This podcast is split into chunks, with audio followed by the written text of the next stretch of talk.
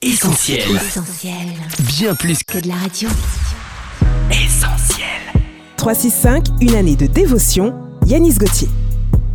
Lundi 3 octobre, relevez-vous. David dit à Nathan J'ai péché contre l'Éternel. Et Nathan dit à David L'Éternel pardonne ton péché, tu ne mourras point. 2 Samuel, chapitre 12, verset 13.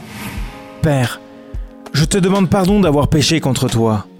Au début de ma conversion, j'ai adressé cette prière à Dieu de multiples fois, et au risque de vous surprendre, je la lui adresse encore lorsque je prends conscience que j'ai attristé son cœur. Au cours de son règne, David connut une terrible chute en entretenant une liaison avec Bathsheba, la femme d'un autre homme. Et bien que l'accent pourrait être mis sur les douloureuses conséquences de son acte, il est préférable de le mettre sur sa repentance. Oui, il s'est repenti et Dieu l'a relevé en lui pardonnant son péché. Au cours de notre vie, parce que nous sommes imparfaits, il nous arrivera de trébucher malgré notre aspiration à plaire à Dieu. Être à terre, meurtri par le sentiment d'avoir agi à l'encontre de sa volonté, est quelque chose d'affligeant. Peut-être est-ce votre situation.